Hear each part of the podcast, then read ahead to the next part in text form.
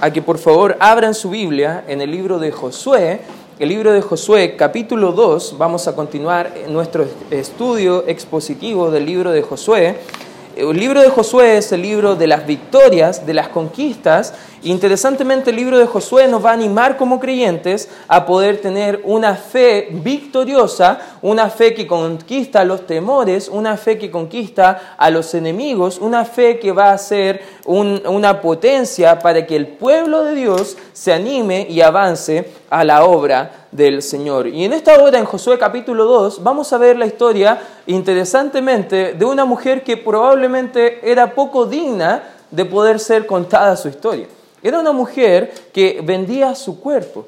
Pero interesantemente, cuando conoció al Dios verdadero, su fe la transformó y lo más importante acerca de la vida de esta mujer llamada Raab fue su fe. Por eso quiero estudiar con ustedes en esta hora, si quieres tomar apuntes en este estudio de la Escritura, vamos a ver cómo es una fe verdadera. Porque interesantemente gente no eh, dice que tiene fe, pero no todo lo que se denomina fe es en realidad una fe verdadera que salva. Hay gente que tiene fe en diferentes cosas que no tienen nada que ver con la salvación. Hay gente que tiene fe más en el horóscopo que en la palabra de Dios. Hay, fe que, hay gente que tiene diferentes tipos de fe. Pero vamos a ver con la Biblia cómo es el tipo de fe que va a salvar a las personas. ¿Por qué es tan importante el tema de la fe en las personas? Porque sin fe, el libro de Hebreos capítulo 11, versículo 6, dice que es imposible agradar a Dios. Hermanos, ¿cuántos de nosotros queremos agradar a Dios con nuestras vidas? ¿Amén? Necesitamos tener una verdadera fe. Necesitamos comprender lo que la vida de Raab puede enseñarnos a nosotros. Capítulo 2, versículo 1, dice el libro de Josué, Josué hijo de Num envió eh, desde Sittim dos espías secretamente diciéndoles, andad y reconoced la tierra y a Jericó. Y ellos fueron y entraron a la casa de una ramera que se llamaba Raab y posaron allí. Interesantemente la Biblia habla de esta mujer y no tiene pelos en la lengua para decir de qué oficio vivía esta dama. Era una mujer que vendía su cuerpo. Era una mujer que probablemente tenía mala reputación a los de afuera. Probablemente era igual que la mayoría de varias mujeres que vivían en Jericó. Jericó era una ciudad eh, bien conocida por su opulencia en cuanto a mujeres que vendían su cuerpo. Pero acá la Biblia habla de Raab, la ramera, y dice el versículo 2, y fue dado aviso al rey de Jericó diciendo, he aquí que hombres de los hijos de Israel han venido aquí esta noche para espiar la tierra. Entonces el rey de Jericó envió a decir a Raab, saca a los hombres que han venido a ti. Y han entrado a tu casa, porque han venido para espiar toda la tierra. Acá Josué tenía un plan, su plan consistía en meterse, analizar bien la tierra, analizar cómo podían tener la conquista total de la tierra de Canaán, y aquí entran por Jericó y aquí los hombres de Jericó eh, entendían que las personas que venían a espiarle tenían intenciones de poder sacarles completamente de su tierra. El rey se enteró y fue a confrontar a esta mujer. ¿Cuántos entienden que lo que estaba viviendo esta dama era algo muy peligroso que podía costarle incluso su vida? Amén. Era algo muy peligroso. Nadie se enfrentaba a un rey y salía victorioso si estaba en contra del rey. Y aquí estaba ocultando a los espías que iban a derrocar a este reinado. Pero la mujer, versículo 4, había llamado a los dos hombres y los había escondido y dijo, es verdad que unos hombres vinieron a mí, pero no supe de dónde eran. Y cuando se iban y cuando se iba a cerrar la puerta, salieron ya oscuros esos dos hombres se salieron y no sé a dónde han ido, seguidlos a prisa y los alcanzaréis. Acá la dama parece que está como mintiendo para encubrir a, estos dos varones. Le dicen, oh sí, entraron por acá, pero justo cuando yo iba a avisar, parece que pillaron la puerta abierta y salieron corriendo nomás. Y ahí estaba como tratando de animar, vayan, búsquenlo, búsquenlo, ahí van a poder alcanzarle. Más ella lo había hecho subir al terrado y los había escondido, dice el versículo 6, en los manojos de lino que tenían puestos en el terrado. Y los hombres fueron tras ellos por el camino del Jordán hasta los vados, y la puerta fue cerrada después que salieron los perseguidores. Antes que ellos se durmiesen, ella subió al terrado y les dijo, sé que Jehová os ha dado esta tierra, porque el temor de vosotros ha caído sobre nosotros, y todos los moradores del país ya han desmayado por causa de vosotros. Es bien interesante este versículo. Lo que está diciendo esta dama, nosotros sabemos a qué Dios sirve. Tenemos miedo de ese Dios. Sabemos que si Dios ya ha dado la victoria, la va a cumplir, porque tenemos temor en nuestros corazones. Conocemos tu Dios, versículo 10, porque hemos oído que Jehová hizo secar las aguas del Mar Rojo delante de vosotros cuando salisteis de Egipto, y lo que habéis hecho a los dos reyes de los amorreos que estaban en, al, otro lado del Jordán, a Seón y a Og, a los cuales habéis destruido. Parece que el testimonio de Jehová Dios nuestro Dios estaba siendo proclamado incluso en naciones gentiles y la gente ya había escuchado las proezas, ya había escuchado las buenas noticias de que había un Dios que no era como los demás dioses, que este Dios sí cumplía lo que prometía y que era un Dios poderoso, un Dios que iba a traer la victoria. Versículo 11 dice, oyendo esto, ha desmayado nuestro corazón, ni ha quedado más aliento en hombre alguno por causa de vosotros, porque Jehová vuestro Dios es Dios arriba en los cielos y abajo en la tierra. Acá está reconociendo abiertamente que el Dios verdadero es Jehová. Una mujer pagana, una mujer gentil, una mujer que no nació bajo el alero de una nación protegida por Dios como la nación de Israel. Estaba reconociendo, su Dios también quiero que sea mi Dios.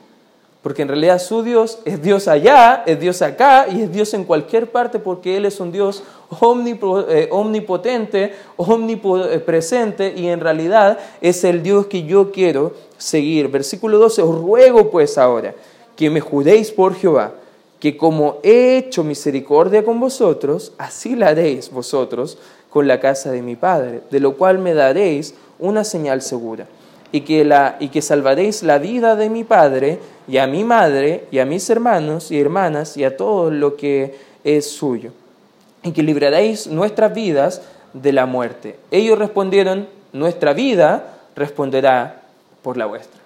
Tú puedes seguir leyendo la historia en casa, viendo cómo se formó como un pacto entre esta dama y estos dos espías, y llegamos al final de la historia toda la protección de Jehová a través de esta dama para poder llevar a la victoria a un pueblo a tal punto que en el versículo 24 dice que llegaron estos espías, volvieron a Josué y dijeron a Josué, Jehová ha entregado toda la tierra en nuestras manos y también todos los moradores del país desmayan delante de vosotros. ¿Sabes lo que estaba diciendo estos espías? Jehová nos ha dado la victoria. ¿Sabes que una verdadera fe va a ser una fe que descanse en el poder del Señor? Y vamos a ver tres elementos de esta fe, tres cualidades que la fe de Raab nos puede animar a nosotros a analizar nuestra fe o a mejorar algunos aspectos de la misma. En primer lugar, hermanos, podemos ver que la fe de Raab fue una fe valiente. Guarde su espacio ahí en Josué, pero acompáñeme a dos textos de la Escritura. Hebreos capítulo 11, por favor, acompáñeme rápidamente ahí. Hebreos capítulo 11 porque solamente vemos dos mujeres en el salón de la fama de los héroes de la fe. Una fue Sara, en el versículo 11 dice, por la fe también la misma Sara, saliendo estéril, recibió fuerza para concebir y dio a luz, aún fuera de tiempo de la edad, porque creyó que era fiel quien lo había prometido. Todos podríamos decir, ah, Sara sí es una mujer de fe. Sara era la, esposa del padre de la fe, que era Abraham para los judíos. Sí, Sara merecía estar ahí. Pero ¿cuántos de nosotros creemos que a lo mejor Raab merecía estar acá? Muy pocos de nosotros consideraríamos que Raab estuviera en este mismo lugar de posición de honor, alabando su fe. Pero fíjate el 31, dice, por la fe, ¿quién? Raab. Por la fe, Raab, la ramera, no pereció juntamente con los desobedientes, habiendo recibido a los espías en paz. ¿Sabes que la Biblia está remarcando que esta historia que acabamos de leer tenía un enfoque? Fe. Una fe que salvaba, una fe que no solamente le hizo estar en buena posición con Dios, agradando al Señor, porque eso es interesante, como lo vemos, todas las personas que han estado en el Salón de la Fama de la Fe de Hebreos 11 son personas que la misma Biblia clarifica que eran creyentes. No hay ninguna ocasión o ningún cuidado que podemos tener de a lo mejor dudar de la salvación de esta dama. Mira, acompáñeme a Santiago, unas páginas más allá, Santiago capítulo 2, versículo 25, porque no solamente compara la Biblia a Sara con Raab, sino que al parecer también la compara, también en este tramo de la escritura, con el mismo Abraham. Fíjate el 25, dice, asimismo Raab, la ramera, no fue justificada por obras cuando recibió a los mensajeros y los envió por otro camino. Y aquí está hablando de la justicia que Dios imparte por la salvación. Santiago, de un pequeño paréntesis, no está diciendo que somos salvos por obras. Amén. No está diciendo eso. Está diciendo que somos salvos por fe, pero si nuestra fe no tiene obras, es muerta, hermanos. Nuestra fe debe tener evidencias que realmente es una fe salvadora. Y Raab las tenía. Raab era una mujer de fe, era una mujer valiente, y en estos dos tramos de la escritura indican que Raab había puesto su fe en Jehová antes que los espías habían llegado por primera vez a Jericó. Es interesante que consideremos estos tramos de la escritura, veamos en la escritura cómo fue justificada esta mujer. Ella, como dice en 1 Tesalonicenses capítulo 1, versículo 9, se había convertido de los ídolos al Dios vivo para servir, al, Dios, al único Dios vivo y verdadero. Esta mujer había entendido que su religión no le podía salvar, que sus buenas obras no le podían salvar, que solo su confianza en el Señor, en el Dios de Israel, podía tener eh, confianza en que Él le iba a salvar. Tenía confianza que Él era un Dios vivo y verdadero. Hermano, ¿usted cree que su Dios es un Dios vivo? Amén tiene confianza que el Dios que estamos desarrollando una relación personal no es alguien místico solamente intelectualmente hablando, sino que es un Dios vivo que tiene una relación viva con usted y Él murió también en la cruz y resucitó y por ende ahora está más que vivo a la diestra de Dios el Padre sirviendo, intercediendo por nosotros y no solamente está vivo, sino que es el único Dios verdadero. Amén. Él es el único camino es la verdad y la vida. Nadie va al Padre si no es por medio de Jesucristo el justo. La verdadera fe, hermanos, para salvación no puede esconderse por mucho tiempo. Dios en su gracia utiliza personas indignas para ser sus servidores. Imagínate, ¿quién podría decir que Dios iba a utilizar para servirle a su causa a una ramera? Nadie de nosotros podría imaginar eso. Y cuando consideramos nuestras vidas, hermanos, ¿Cuán dignos nos consideramos de ser usados por Dios? ¿Cuán dignos nos consideramos de hacer algo grande para el Señor? Déjame decir que tú y yo tampoco éramos dignos de poder servir a nuestro Señor.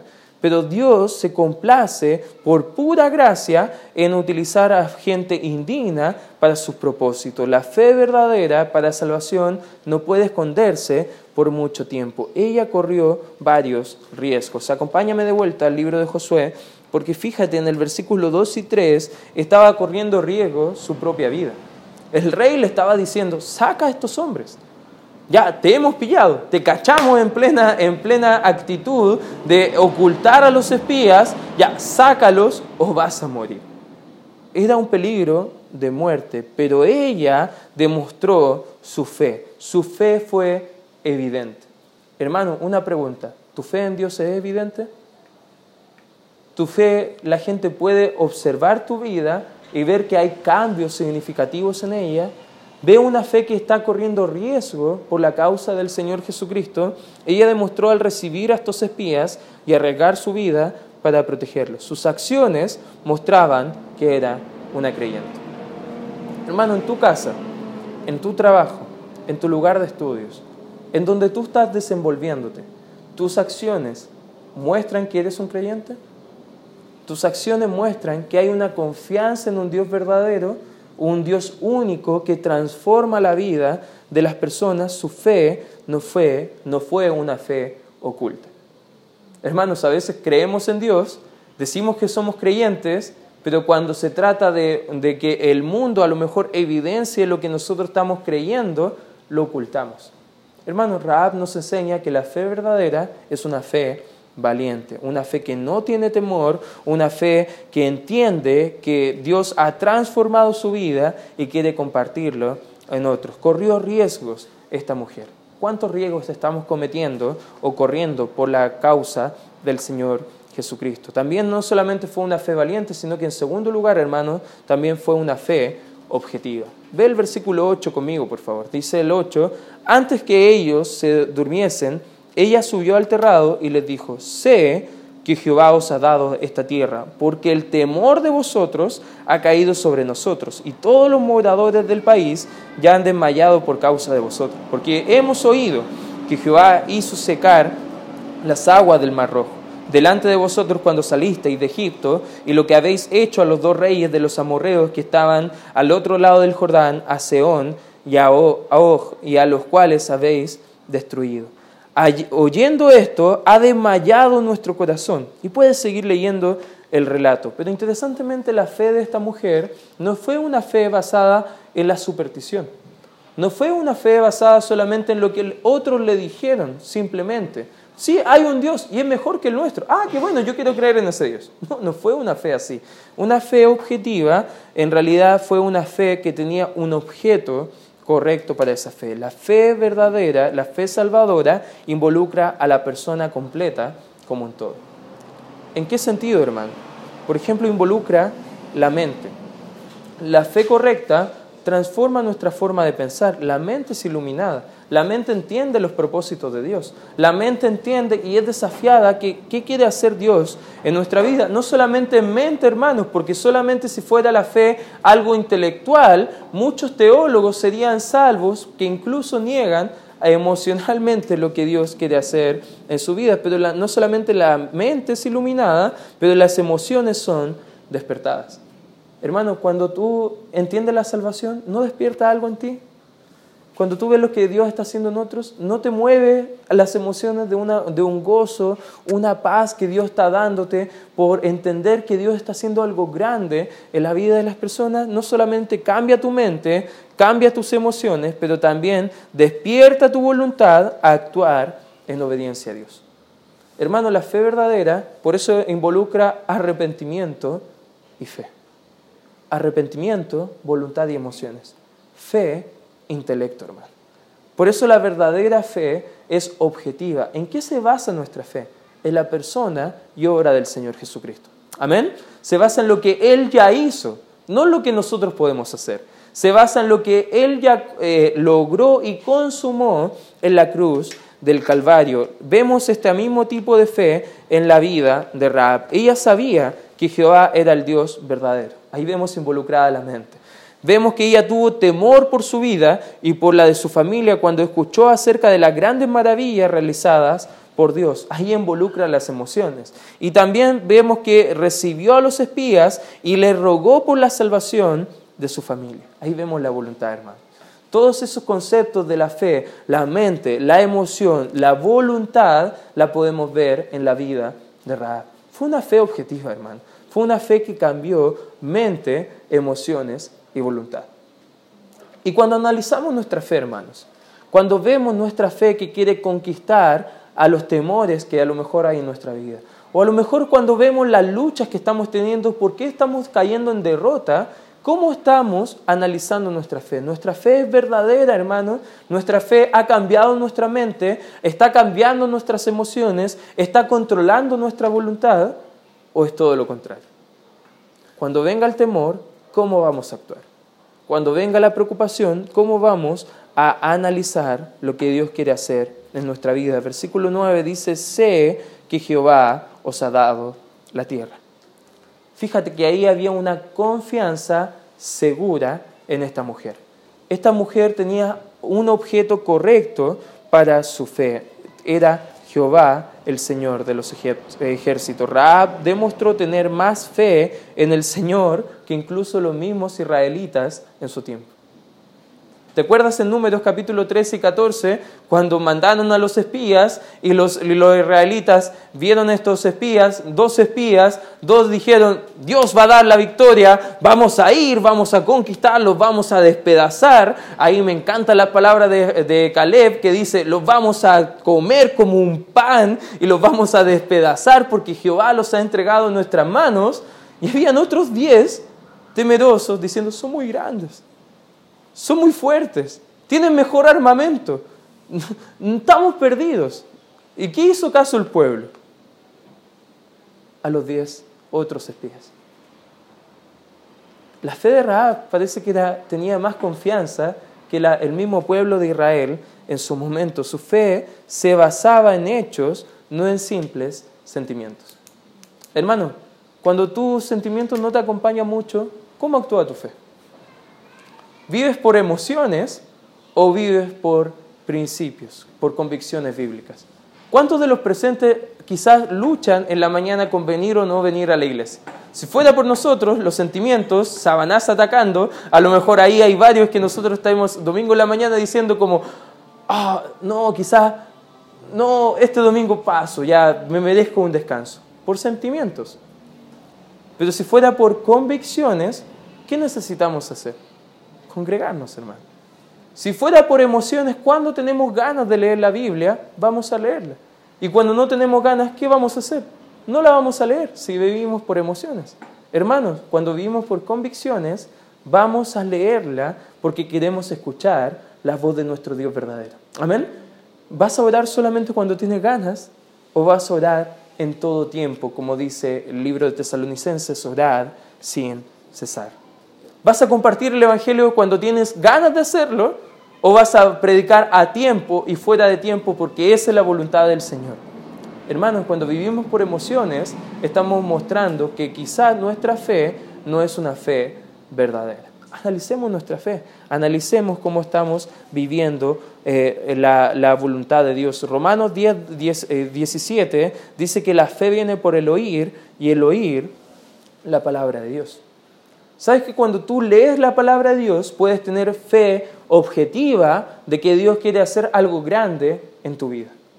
Pero cuando tú no estás pasando tiempo en la palabra de Dios y vienen momentos difíciles, ¿cómo puedes permanecer firme y victorioso en medio de ese momento difícil si no estás teniendo exposición a la palabra de Dios? Hermanos, sin fe es imposible agradar a Dios. Y sin lectura de la Biblia no va a haber fe. Hermanos, ¿puedes ver la vitalidad de pasar tiempo con Dios día a día? ¿Puedes ver la vitalidad de centrar tu fe en el, en el objeto correcto, que es el Señor que nos salvó? La conversión de Raab fue en verdad un acto de pura gracia. Acompáñame por favor al libro de Deuteronomio, el libro anterior de Josué. En el capítulo 7 vemos un mandato claro de Dios a Moisés que tenían que hacer algunas cosas con los que iban a entrar a esa nación. Versículo 1 dice, cuando Jehová tu Dios te haya introducido en la tierra en la cual entrarás para tomarla, y haya echado de delante de ti a muchas naciones, al Eteo, al Jergueseo, al Amorreo, al Cananeo, al Fereceo, al Ebeo, al Jebuseo, siete naciones y todos los demás eos que pueden ver ahí en la Biblia, mayores y más poderosas que tú, y Jehová tu Dios las haya entregado delante de ti, las hayas derrotado, las destruirás del todo. No harás con ellas alianza, ni tendrás de ellas misericordia. Y no emparentarás con ellas, no darás tu hija a su hijo, ni tomarás su hija para tu hijo. ¿Sabes que el mandato de Dios era bien claro? Y algunos dicen, oh, este Dios es un poco sádico. ¿Cómo habla así de matar, de destruir? Hermano, era algo preventivo de nuestro Dios, que quería cuidar a su pueblo para que siguiera encaminado en las cosas de él. Pero vemos que Rahab era de esta nación. Ella era un acto de pura gracia y misericordia del Señor que podemos ver ejemplificado en el libro de Efesios. Acompáñame por favor ahí a Efesios capítulo 2. Efesios capítulo 2. Fíjate lo que dice el libro de Efesios capítulo 2, versículo 11. Por tanto, acordaos de que en otro tiempo vosotros, ¿quién dice los? Gentiles. Hermano, ¿nosotros somos judíos o somos gentiles? Somos gentiles. bueno, a no ser que haya algún judío presente y no, nunca lo habíamos sabido, pero bueno, si eres judío, gracias a Dios eh, estás acá con nosotros, pero la mayoría de nosotros somos gentiles. Bueno, nosotros los gentiles, en otro tiempo, en cuanto a la carne, eran llamados incircuncisión por la llamada circuncisión hecha con mano en la carne, en la cual, en aquel, perdón, tiempo, estabais sin Cristo, alejados de la ciudadanía de Israel, ajenos a los pactos de las promesas, sin esperanza, sin Dios en el mundo. Así éramos tú y yo antes de conocer a Cristo. No había propósito en nuestra vida. No había victoria en nuestra vida.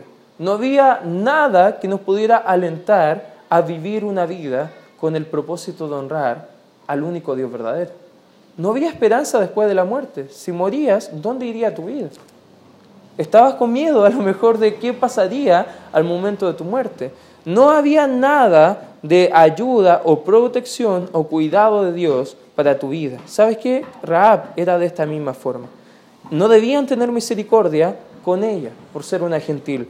Al ser gentil estaba fuera de la misericordia del pacto de Dios a Israel. Ella no merecía ser salvada, pero Dios tuvo misericordia de ella y experimentó la salvación por gracia. Fíjate en el mismo libro de Efesios capítulo 2, fíjate lo que dice el versículo 4. Pero Dios, que rico en misericordia, por su gran amor con que nos amó, aun estando nosotros muertos en nuestros pecados, nos dio vida juntamente con Cristo, por gracia sois salvos. Y juntamente con Él nos resucitó y asimismo nos hizo sentar en los lugares celestiales con Cristo Jesús, para mostrar en los siglos venideros las abundantes riquezas de qué dice la Escritura, de su gracia, en su bondad para con nosotros en Cristo Jesús. Porque por gracia sois salvos ¿Por medio de qué dice la Escritura? Por medio de la fe. ¿Te fijas que la fe es algo muy importante, hermano? La fe va a hacer que tú tomes la gracia de Dios y puedas ser salvo de tus pecados. Y esto no es de vosotros, aclara la Escritura, pues es un don de Dios, no por obras para que nadie se gloríe. ¿Sabes qué? Raab experimentó las gracias. Raab, su fe, fue objetiva, su fe estaba depositada en la persona correcta. No solamente tuvo una fe valiente, no solamente tuvo una fe objetiva, pero en tercer lugar y último, hermano, y con esto vamos a ir concluyendo el mensaje, también tuvo una fe preocupada. Fíjate el versículo número 12. Vuelve conmigo a Josué capítulo 2, versículo 12. Os ruego pues ahora que me juréis por Jehová que como he hecho misericordia con vosotros, así la haréis vosotros con la casa de mi Padre, de lo cual me daréis una señal segura. Y que la salvaréis de la vida, salvaréis, perdón, la vida de, a mi Padre y a mi madre y a mis hermanos y a mis hermanas y todo lo que es suyo, y que libraréis nuestras vidas de la muerte. Y ahí tú puedes seguir leyendo el tramo de la Escritura, cómo ellos aseguran la salvación de la familia también de Raab. ¿Sabes que la vida de una persona, una fe verdadera, no solamente se preocupa de sí mismo, pero también se preocupa de otros, de su familia? Hermano, cuando hablamos de tu familia, ¿cómo estás interesado en la salvación de ellos? ¿Cómo estás interesado en que ellos también entiendan el plan y la voluntad de Dios para su vida? ¿Sabes que Raab no solamente se preocupó de sí, pero también estaba preocupado de su padre, de su madre, de sus hermanos y probablemente también de sus amigos. Luego de experimentar la gracia de Dios y la misericordia, ella sintió la carga por la salvación de su familia. Hermano, ¿tienes familiares y amigos que no son salvos? Amén. ¿Puedes levantar tu mano si es así? Probablemente todos nosotros tenemos familiares y amigos que no son salvos. ¿Sientes la carga, hermano, la preocupación por la salvación de esas personas? ¿Tienes el, anhelo ferviente en tu corazón, como decía el apóstol Pablo, que si fuera por ti incluso entregarías tu salvación con tal de que las personas que rechazan a Cristo puedan ir al cielo y tú al infierno? Eso no se puede, hermano. Era una suposición del apóstol Pablo. Pero imagínate la preocupación por el pueblo de Israel que tenía el apóstol Pablo vemos que al igual que Andrés con su hermano Simón en Juan capítulo 1, mira, acompáñeme por favor ahí, Juan capítulo 1, versículo 41 y 42, vemos que Raab se preocupó por su familia. Fíjate en Juan, Juan capítulo 1, versículo 41, dice la escritura, este halló primero a su hermano Simón y le dijo, hemos hallado al Mesías, que traducido es el Cristo. Y le trajo, ¿a quién dice la escritura? A Jesús. Y mirándole dijo Jesús, tú eres Simón, hijo de Jonás, tú serás llamado Cefas, que quiere decir Pedro. Pocas veces hablamos de Andrés, pocas veces hablamos de este hombre que llevó probablemente a uno de los más grandes predicadores en toda la historia a los pies del Señor. Quizás tu rol en la voluntad de Dios es que lleves a otros para Cristo para que ellos puedan hacer una gran obra por el Señor. Imagínate, hermano, quizás tú ves algo vago solamente o algo menor, ganar a niños para Cristo. ¿Sabe lo que dice la Escritura? Dejad a los niños que vengan a mí y no se lo impidáis. Hermanos, ¿cuánto estamos interesados en la salvación de los niños? En la, salvación de los jóvenes, en la salvación de nuestros familiares. Hermano, eh, Raab y Andrés fueron a buscar a su hermano. Marcos, capítulo 1. Mira, acompáñame a Marcos, capítulo 1. Marcos, el Evangelio según San Marcos, capítulo 1. Fíjate el versículo 44 y 45. ¿Lo tienes, hermano? ¿Me puede dar un fuerte amén? Amén. Ya ahí hay dos o tres que lo tienen, los demás pueden ver la pantalla. Y le dijo, mira, no digas a nadie nada, sino ve, muéstrate al sacerdote y ofrece por tu purificación lo que Moisés mandó para testimonio a ellos. Aquí estamos hablando en este relato del leproso que fue limpiado por el Señor Jesús. Pero fíjate lo que dice el versículo 45. Pero oído él, comenzó a, ¿qué dice la escritura? Publicar, publicarlo mucho. Y a divulgar el hecho de manera que ya Jesús no podía entrar abiertamente a la ciudad. Hermanos, vemos cuando las personas eran salvadas, estaban buscando oportunidades para poder llevarles a su familia. Por razón del tiempo, tengo otro relato más en el libro de Hechos del carcelero de Filipos, y tú puedes ver la historia que él también se interesó en los de su casa. Él se interesó por los suyos. Él y su casa conocieron a Cristo el mismo día. Hermanos, cuando tú eres salvo, ¿cómo está tu corazón? Una carga, una preocupación por los tuyos. ¿Sabes que esta mujer se preocupó por su familia? Y ella se preocupó tanto de que quería estar segura de que ellos iban a estar seguros también cuando venía el peligro. Hermano, no solamente se trata de que alguien vaya a nuestra casa, a alguna iglesia. A veces pregunto a los hermanos y le pregunto, ya, pero su padre o su madre son salvos. Me dicen, sí, yo creo que sí, porque van a alguna iglesia. Se congregan en tal iglesia. Hermano, eso no asegura la salvación. ¿Estás de acuerdo conmigo? ¿Te has asegurado de que ellos entienden la salvación por gracia, que no es por obras? ¿Has entendido que a lo mejor su fe puede estar puesta en el objeto incorrecto? Hermano, la preocupación genuina por la salvación de otros también es asegurarnos de la salvación de ellos. Invité a mi familia a la Navidad. Vamos a hacer una cena y vamos a celebrar juntos. Tenemos como costumbre con mi esposa hacer un pequeño devocional antes de comer la cena. ¿Sabes por qué lo voy a hacer? Porque entiendo que hay familiares míos que no conocen a Cristo. Y voy a tomar esa oportunidad para poder compartir el Evangelio con ellos y asegurarme de que realmente sean salvos. Hermano, ¿qué estás haciendo para asegurarte de la salvación de tu familia? ¿Estás preocupado por ellos? Raab no solamente había traído esperanza a su familia, sino que también su fe trajo una gran esperanza y estímulo para Josué y el ejército completo de Israel. ¿Qué ejemplo de fe? ¿Sabes que la verdadera fe va a animar a otros? La verdadera fe es una fe objetiva. La verdadera fe va a alcanzar a otros para Cristo. La verdadera fe va a tomar pasos de confianza, pasos desafiantes para mostrar la gloria de Dios a más personas. ¿Tú has demostrado este tipo de fe, hermano?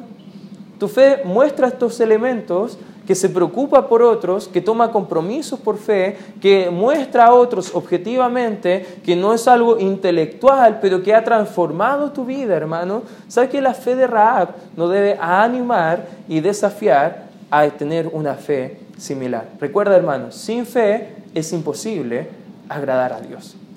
Pero tu fe también debe ser una fe verdadera. ¿Cómo está tu fe, hermano? Vamos a orar y vamos a meditar un poco en cómo está nuestra fe. Gracias Padre Celestial por este tiempo que podemos estudiar y meditar en estos principios de la Biblia, Señor. Gracias Padre Santo por lo que estás haciendo en nuestras vidas.